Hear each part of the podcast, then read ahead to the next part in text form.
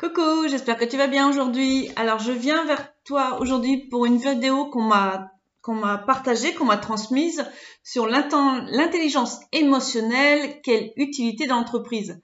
Euh, donc c'est une vidéo YouTube qui est le conférencier, c'est Bernard Flavien. Donc je viens de finir de la regarder euh, et puis euh, surtout de la noter et, et, donc je vais te partager les notes que j'ai. Je te partage le texte les notes que j'ai prises. Et donc la première chose que j'ai notée, c'est que l'esprit est plus fort que le mental. Alors, déjà, entre nous, eh bien, je pense que ces deux concepts, je ferai un, seront l'objet d'un futur article, car euh, comme aujourd'hui c'est le sujet de l'intelligence émotionnelle, si je commence à partir sur la différence entre l'esprit et le mental, on n'a pas fini. La vidéo, c'est, ça va pas être une heure, hein. ça va être euh, le double. Donc dans cette vidéo, on nous explique d'où vient le concept de l'intelligence émotionnelle. Donc le constat que fait l'auteur dans cette conférence est que nous avons très peu de rendez-vous avec nous-mêmes. Donc Philippe Varin, qui est un chef d'entreprise d'industrie, a dit Mesdames et messieurs, si vous ne prenez pas 20 minutes de rendez-vous avec vous, c'est une faute professionnelle. Alors notre monde est un monde d'accélération et nous avons très peu de temps pour avoir des trous, pour poser poser dans le sens de tous les sens du terme et de faire des pauses pour poser notre esprit. Notre cerveau, c'est un muscle qui a besoin de repos et d'oxygène. Il est important de se dire ce que j'ai fait aujourd'hui a-t-il été utile? Utile pour soi, déjà. Je suis tout à fait d'accord donc avec tout ce qui vient d'être tout ce que j'ai pris comme note.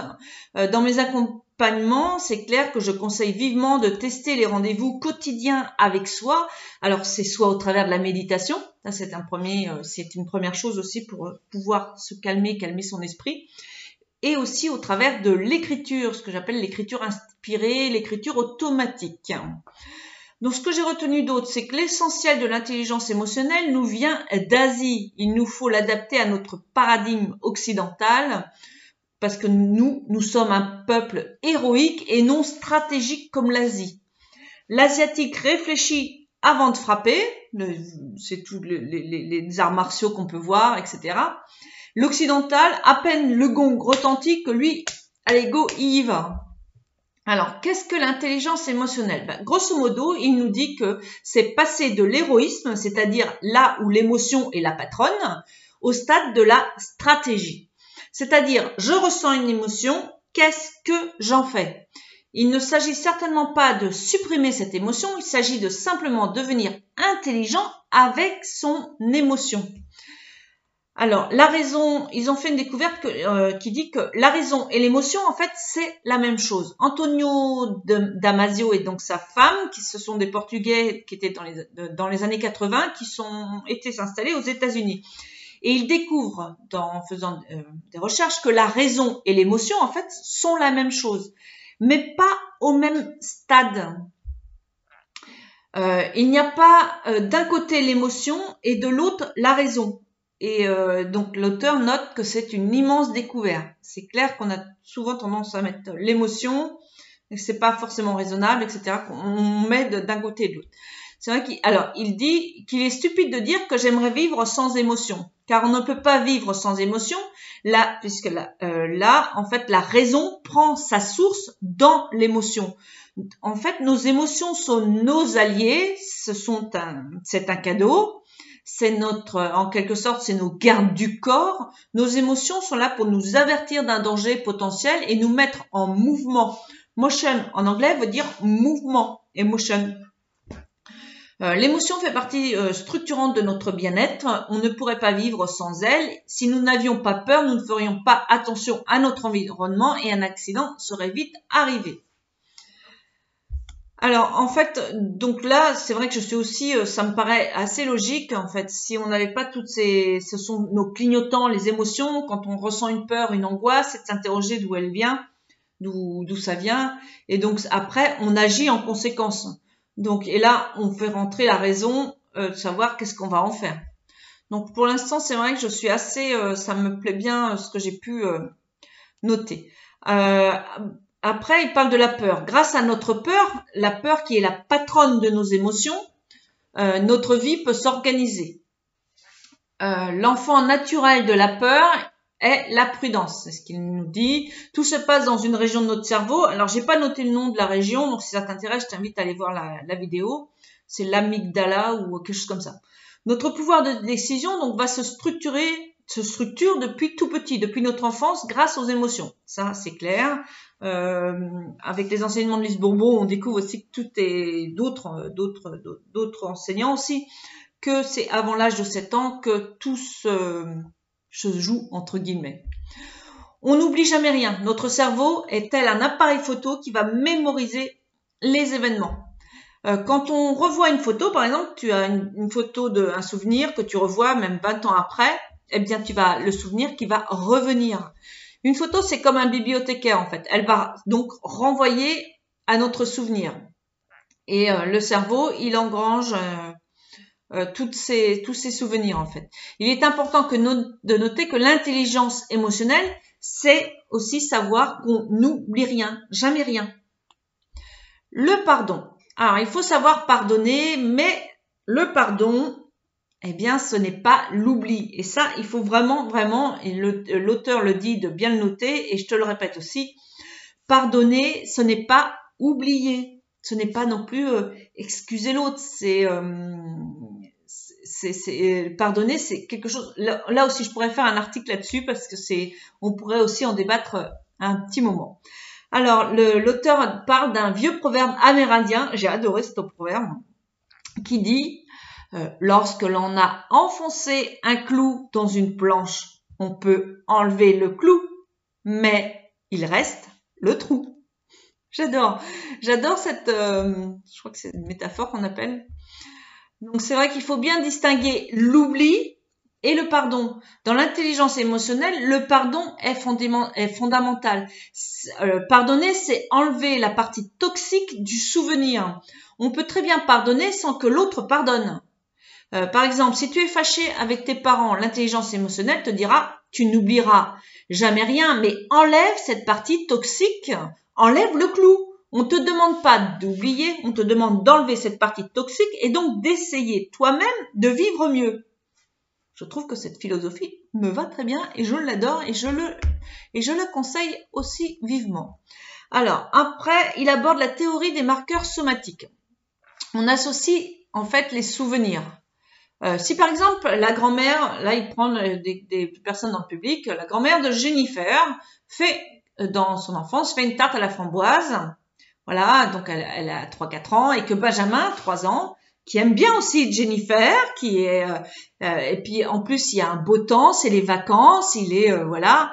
Eh bien Benjamin, il va mettre un marqueur, un marqueur somatique sur ce souvenir et ce marqueur va être très très positif dans son esprit.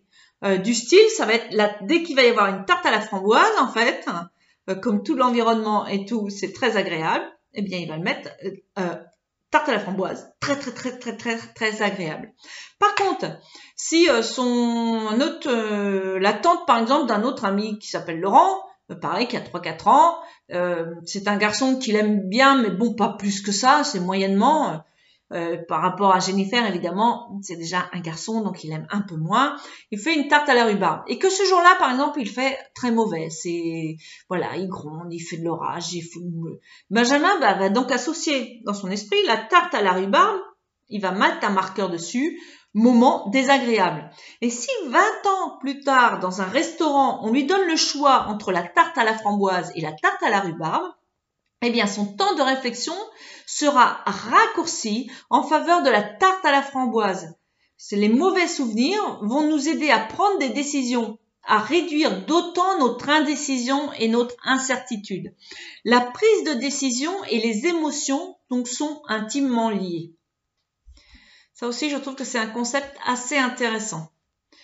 Euh, alors ensuite, donc dans le texte, je te mettrai une image. L'émotion et l'érosion, c'est la même chose, mais pas au même stade. Il y a la raison euh, il y a l'émotion qui est donc à chaud, la réaction à chaud. Il y a ce qu'il y a dans la mémoire vive, donc à tiède. Et puis il y a ce qu'on appelle la raison qui va être euh, plutôt dans le froid. Alors l'émotion qui est donc considérée comme chaud pour euh, l'auteur, ne pas réagir à chaud quand nous sommes dans l'émotion. Ça, c'est un excellent conseil, je trouve. c'est clair, c'est toujours, c'est pas toujours toujours de, de, adéquate de répondre dans le surtout quand on est dans des émotions très vives.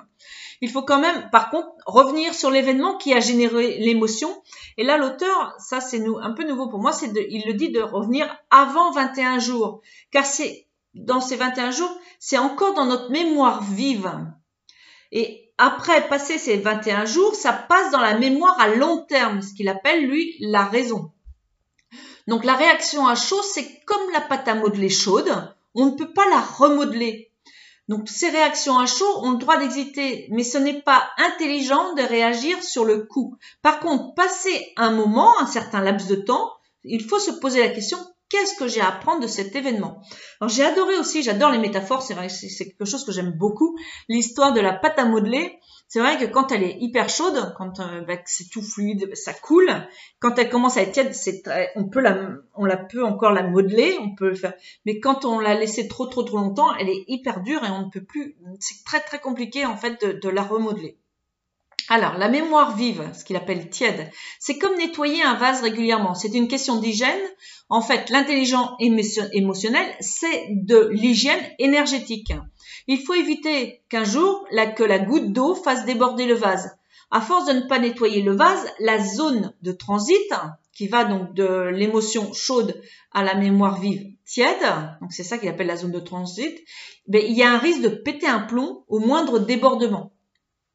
Il vaut mieux ne pas parler en temps réel car nous sommes sur le registre émotionnel, mais revenir sur ce qui s'est passé quelque temps après, peut-être 5 à 10 minutes, voire selon les cas, mais quand en fait le calme est revenu. Donc en fait les zones de transit c'est aussi l'autre, la mémoire vive à la raison. Euh, c'est pas que j'ai un peu synthétisé un peu trop vite. La raison, froid. Tout ce qui n'est pas nettoyé va dans le stock à long terme, donc ce qu'il appelle la raison. Et là, il faut trois fois plus d'énergie pour enlever un marqueur somatique négatif. Après le délai des 21 jours, il y aura une espèce de rancune qui va s'installer, quelque chose en nous qui va rentrer dans notre corps. Après ce délai, c'est dans notre mental, c'est de l'émotion. Passer ce délai, ça s'imprime dans le corps. Le burn-out, par exemple, c'est une surcharge cognitive donc la personne engrange et à un moment, le corps n'en peut plus. Euh, on a souvent tendance aussi à dire que la maladie, c'est le mal à dit. En fait, tout ce qui s'imprime, notre corps, c'est des réactions. Quand on dit qu'on en a plein le dos, par exemple, et qu'on a mal au dos, c'est parce qu'on en, engrange beaucoup. Donc, pour résumer cette première partie, euh, l'auteur nous dit que le plus important, c'est que les émotions, ce sont, des cadeaux, que nos émotions, ce sont nos gardes du corps, que l'autre, bah, c'est pas moi, que la loi des 21 jours est très importante puisqu'il faut nettoyer le vase au fil de l'eau, de l'eau. Voilà, c'est ça, c'est les quatre euh, gros points qu'il a mentionnés. Et qu'il ne faut donc pas réagir à chaud, qu'il faut plutôt ralentir, laisser refroidir avant de réagir. Euh, j'ai noté une phrase. Ah oui, c'est en dormant que l'on arrête de faire des erreurs. Euh, parce que du coup, il préfère cette, phrase euh, cet endormant que l'on arrête de faire des erreurs plutôt que la nuit porte conseil, que la nuit porte conseil. En fait, pour lui, la nuit ne porte pas conseil. Elle nous permet en fait de passer de 1 à 2, c'est-à-dire de l'émotion, du chaud, à la mémoire vive tienne. Alors, après, il rentre dans une explication sur où il y a de la gêne, il n'y a pas de plaisir. Euh, nous sommes lumière, ah, désolé, j'ai pas coupé mes notifications. Alors, nous sommes lumière, on retourne à la lumière et non pas nous sommes poussière et on retournera à la poussière. J'aime bien cette euh, vision-là aussi. L'intelligence émotionnelle ne s'intéresse pas à la joie, mais à ce qui empêche la joie. Exemple, quand un couple se marie, ils ont 20 sur 20. D'accord? Si 5 ans après, ils ont 17 sur 20 au niveau joie. Euh, quand ils se marient, ils sont dans la joie, ils ont 20 sur 20, 5 ans après, bah, ça diminue, il y a le quotidien, ils ont 17 sur 20. Eh ben, l'intelligence va être de découvrir c'est quoi les trois points de gêne. D'où viennent-ils? En enlevant la gêne, euh, pour l'intelligence émotionnelle, si on enlève la gêne, ce qui a provoqué cette baisse, ces trois points, on va retrouver le plaisir. L'intelligence émotionnelle, dans son mécanisme, est à l'inverse de ce que l'on pense. Donc en fait, on ne motive pas quelqu'un, une équipe, on essaie de comprendre comment il ou elle a été démotivé. On ne travaille pas sur le bonheur d'un enfant qui rentre de l'école euh, avec une mine très triste, Mais on peut travailler sur quel est le malheur qui lui est arrivé. Où est sa gêne? Qu'est-ce qui a causé, en fait, qu'est-ce qui a causé cette, euh, euh, il, part joyeux, pourquoi il revient triste, et on travaille sur ce, phénomène. Alors, il a commencé à donner un exercice, c'est pas qu'il a commencé, c'est qu'il a fait un exercice, j'ai peut-être pas tout noté par contre. Euh, c'était de mettre, il fallait se mettre une note sur 20 sur l'enjoy. L'enjoy, c'est, pour lui, c'est, enjoy, c'est la joie en anglais, mais c'est l'élan, l'envie de, et euh, il dit qu'on ne peut pas agir sur notre histoire. Ça vient du, je sais plus du grec ou du latin, historia, qui veut dire euh, enquête, l'enquête de notre vie. Euh, en fait, il dit que notre joie est très très personnelle. Mais on peut, même sur quelqu'un qu'on veut aider, on peut pas travailler sur sa joie parce que c'est quelque chose de très personnel. Par contre, on peut aller l'aider sur ses points de gêne, sur ce qui l'empêche en fait d'être joyeux, naturellement. Euh, là, on part du, du, concept, du principe que la joie est, est innée en fait, qu'on l'a, on, l'a d'avance, qu'on est, on est joyeux en gros. Alors après, il parle de lâcher prise. Qu'est-ce qu'on appelle le lâcher prise? Ça, ben, le lâcher prise, c'est bon en Asie en fait. Chez nous, en fait, le lâcher prise, ça consiste à passer du verre à moitié vide au verre à moitié plein. J'adore aussi cette, euh, cette image en fait. Exemple, le matin, au lieu de voir le verre à moitié vide, c'est par exemple il fait moche, il fait froid, c'est en hiver, on en a marre, etc. Eh bien, c'est euh, de voir le verre à moitié plein. Ouais, souhaite c'est une super journée, je démarre la journée, je suis en vie, j'ai un toit, j'ai de chauffage, je vais dans une, une super école si c'est un étudiant, euh, pour mon âge, je ne suis pas si mal, etc., etc. Voilà. En fait, un problème. Alors, il y a aussi la notion de problème et de difficulté. Il dit que donc un problème, c'est en dehors de soi. Un problème n'est pas un problème, car euh, en fait, il est en dehors de moi. Par contre, la difficulté, c'est autre chose, car la difficulté va rentrer en moi. Il faut faire donc en sorte qu'un problème reste un problème et ne devient pas une difficulté. Par exemple, Vivre en couple peut être un problème, mais ne doit pas devenir une difficulté. Oser en parler, c'est la solution pour qu'un problème ne devienne pas une difficulté. Et un problème peut rester et doit rester un problème, euh, mais il faut le résoudre avant les 21 jours. Tant que les 21 jours sont pas passés, ça reste un problème. Mais le 22e jour, si on n'a pas osé en parler, il devient une difficulté parce qu'on n'a pas osé justement en parler. L'intelligence émotionnelle, c'est de ne pas transformer un problème en une difficulté. Un ennemi, c'est quelqu'un avec qui on n'a pas encore déjeuné, tu dis. Quand quelqu'un est en passe de devenir un ennemi, s'en rapprocher, il faut s'en rapprocher, il faut passer à table, entre guillemets, dans un endroit neutre, en dehors du lieu du conflit. Alors, il parle du secret de l'attraction. Donc, la base de l'intelligence émotionnelle, c'est l'autorisation, parce que je le vaux bien, pourquoi pas moi?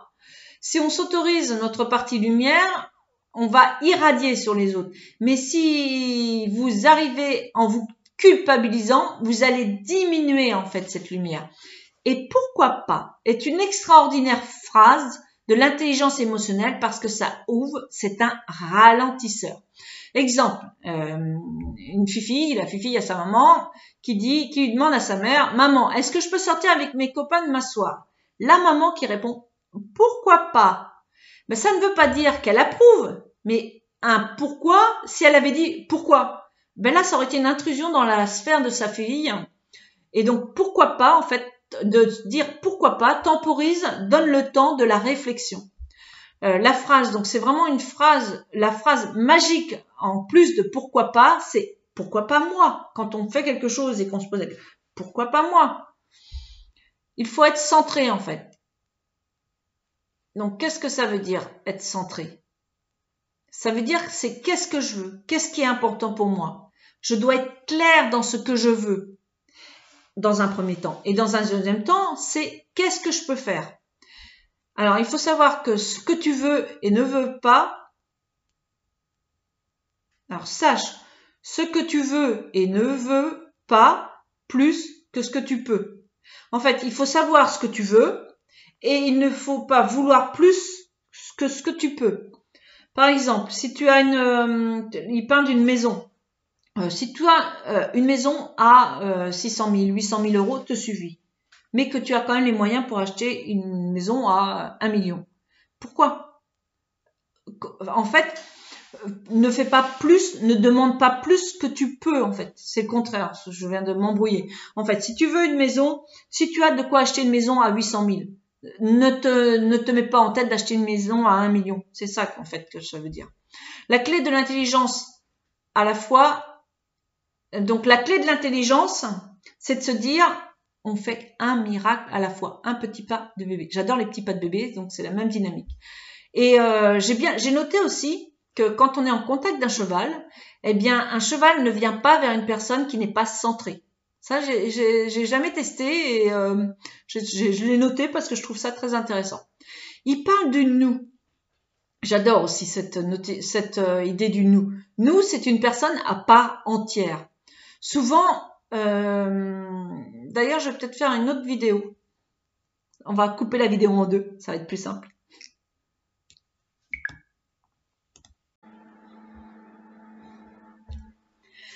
Coucou, donc je reprends la vidéo, donc c'est la partie 2 sur l'intelligence émotionnelle et donc je m'étais arrêtée euh, à, l'auteur quand il commençait à parler du nous, donc les notes. Donc euh, nous est une personne à part entière. Oui, je suis tout à fait d'accord là-dessus. C'est quelque chose que je conçois moi aussi, donc ça me parle et ça me plaît. Donc souvent nous sommes dans l'échange et non dans le partage quand nous sommes dans un couple, dans le nous. Alors c'est pas que le couple homme-femme, hein, ça peut être euh, un couple d'amis, un couple d'enfants, un couple, euh, voilà. Donc faut arrêter de reprocher à l'autre, ça c'est clair. Il faut plutôt euh, poser la question prenons-nous assez soin du nous, restructurer le nous. En divorce, ce n'est ni le toi ni le moi, quand il y a un divorce qui, euh, qui est fautif, c'est en fait le nous qui n'existe plus. Je fais ce que je dis, je dis ce que je fais. Je n'ai pas dit être transparent, mais que les règles du jeu soient claires. Parce que du coup, euh, l'auteur nous dit que être complètement transparent, ne pas avoir cette zone de zone euh, intime, en fait, c'est ça qu'il suggère. Euh, c'est voilà, ce qui est le plus important surtout, c'est que les règles soient claires. Être 100% là. Alors ça aussi, j'ai adoré parce qu'il dit, si tu arrives dans une réunion et que tu as 87% de ton potentiel, mais donne ces 100% de ces 97, de ces 87%. En fait, c'est, euh, je donne les 100% de ces 87%. C'est, j'aime bien cette vision. Le vrai respect, en fait, c'est d'être là pleinement. Euh, la bonne affaire quand on est là, c'est qu'il n'y a plus de place pour le regret. Si tu as été à 100% de ton potentiel présent, tu n'as pas à avoir de regret. Il faut être bien dans ses pompes. L'altruisme, c'est réussir son égoïsme à travers l'autre. Ça aussi, j'ai adoré. La vraie formule ne devrait pas être je t'aime, mais je m'aime. L'intelligence émotionnelle, en intelligence émotionnelle, le je t'aime n'existe pas. C'est de l'hypocrisie pour eux. C'est euh, je m'aime, mais je m'aime à travers toi le je t'aime en fait, euh, c'est comme ça qu'il le traduit. Un couple, c'est une mutualisation d'égoïsme. Ce qui intéresse l'autre, de toute façon, c'est lui en premier. Ce qui m'intéresse en premier, c'est moi. Ce qui intéresse le client, quand tu parles à un client, c'est ce qui l'intéresse, ben, c'est ce qui est une bonne affaire pour lui. Euh, l'intelligence émotionnelle nous dit prends soin de ton égoïsme à travers l'autre, mais sois plus intéressé qu'intéressant. Intéresse-toi à lui. Alors, après, il nous parle du maillon fort, qui est l'émotion. Euh, donc, euh, alors, la joie est. Donc, c'est pour lui, la joie, c'est est. Il n'y a pas d'autre, c'est est. Donc, il va pas s'occuper de la joie. Par contre, ce qui est important, c'est tout le club le, des gènes, de tout ce qui est gênant, tout ce qui est. Alors, euh, la peur féminine, ben, c'est la peur, la peur au, au sens féminin, euh, c'est la peur de ne pas être aimé. La peur masculine, euh, c'est de ne pas être compétent. Euh, la surprise, c'est l'émotion de surprise. Et c'est l'émotion la plus fatigante en intelligence émotionnelle, car c'est réinitialiser ce que j'avais prévu pour que la surprise c'est donc réinitialiser ce que j'avais prévu. Que la surprise soit bonne ou mauvaise d'ailleurs. Ça ne veut pas dire qu'à l'arrivée on n'est pas content mais comme c'est une surprise, il y a un temps d'adaptation et du coup, c'est très fatigant. Alors, il y a six émotions, mais plusieurs sentiments. Donc, il y a l'émotion de joie, la peur, la surprise, la tristesse, le dégoût, la colère, et tout le reste, ce ne sont que des sentiments.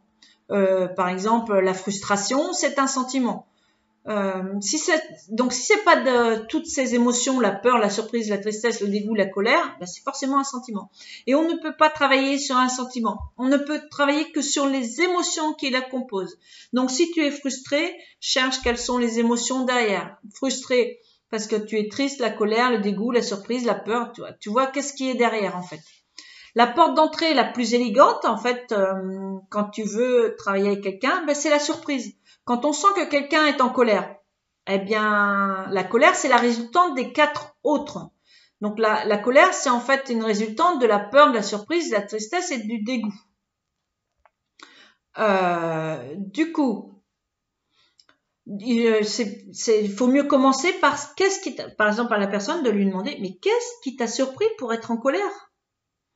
Et ça, c'est la porte la plus élégante. L'intelligence émotionnelle, c'est l'action. Qu'est-ce que vous faites? En fait, en intelligence émotionnelle, la première question à faire quand on a, euh, quand on est en prise avec nos émotions, c'est de se dire mais qu'est-ce que je vais faire? Alors, il parle du big mot, le big moment. Donc, j'ai pas pris plus de notes, donc c'est peut-être à creuser. Donc, quand on sort avec une bonne énergie, par exemple, quand euh, suite au séminaire, à sa conférence, il y a une superbe énergie. En fait, cette énergie, elle nous est utile pour passer à l'action mais nous est, nous est utile pendant les 21 jours. Après, ça devient, euh, ça va dans la raison, donc ça devient du froid. Donc pour être porté, il faut agir dans ces 21 jours. Voilà, le mot de la fin, c'était juste do it. Il y a juste à faire. J'ai beaucoup aimé cette conférence, en fait. Je sais pas toi si tu auras le temps de la regarder, parce que c'est vrai que je te rajoute en plus euh, mes 25-30 minutes de, de commentaires.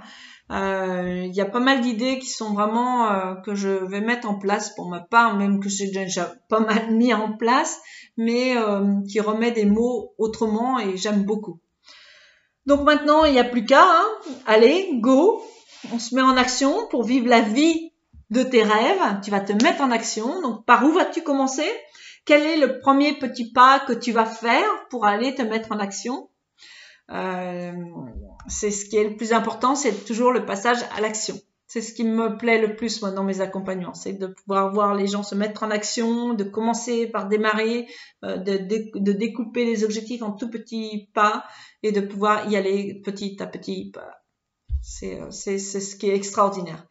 Euh, je vais te demander, je vais te remercier si tu me partages euh, de ton aide, de moi ton aide. Merci de partager en fait mes publications, parce que si mes publications te plaisent, elles peuvent peut-être aussi aider euh, ou plaire à ta communauté, à ton réseau de contacts, et ça m'aiderait beaucoup à me développer. Là-dessus, je te souhaite une très très belle journée dans la joie et la bonne humeur, et je te dis à plus tard. Surtout, n'oublie pas de t'inscrire à ma newsletter pour participer au tirage au sort du mois prochain. Allez, bye bye, toujours dans la joie et la bonne humeur.